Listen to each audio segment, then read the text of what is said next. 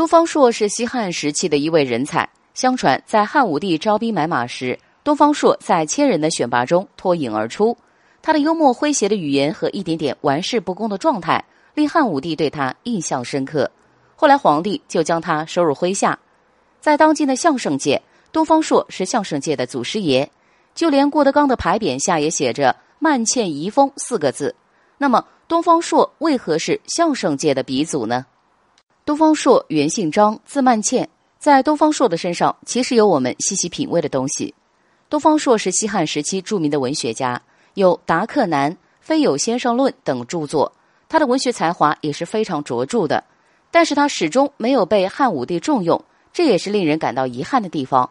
可东方朔身上有着与众不同的魅力，他性格诙谐幽默、滑稽多智，同时也令汉武帝大笑过几次。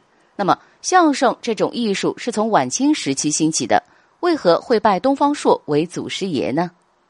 东方朔之所以是相声界的鼻祖，大概是因为他身上诙谐幽默的细胞以及荒诞有趣的画风，这其实跟相声所表现的艺术形式是吻合的，又要机智灵敏，又要有着包袱和笑料。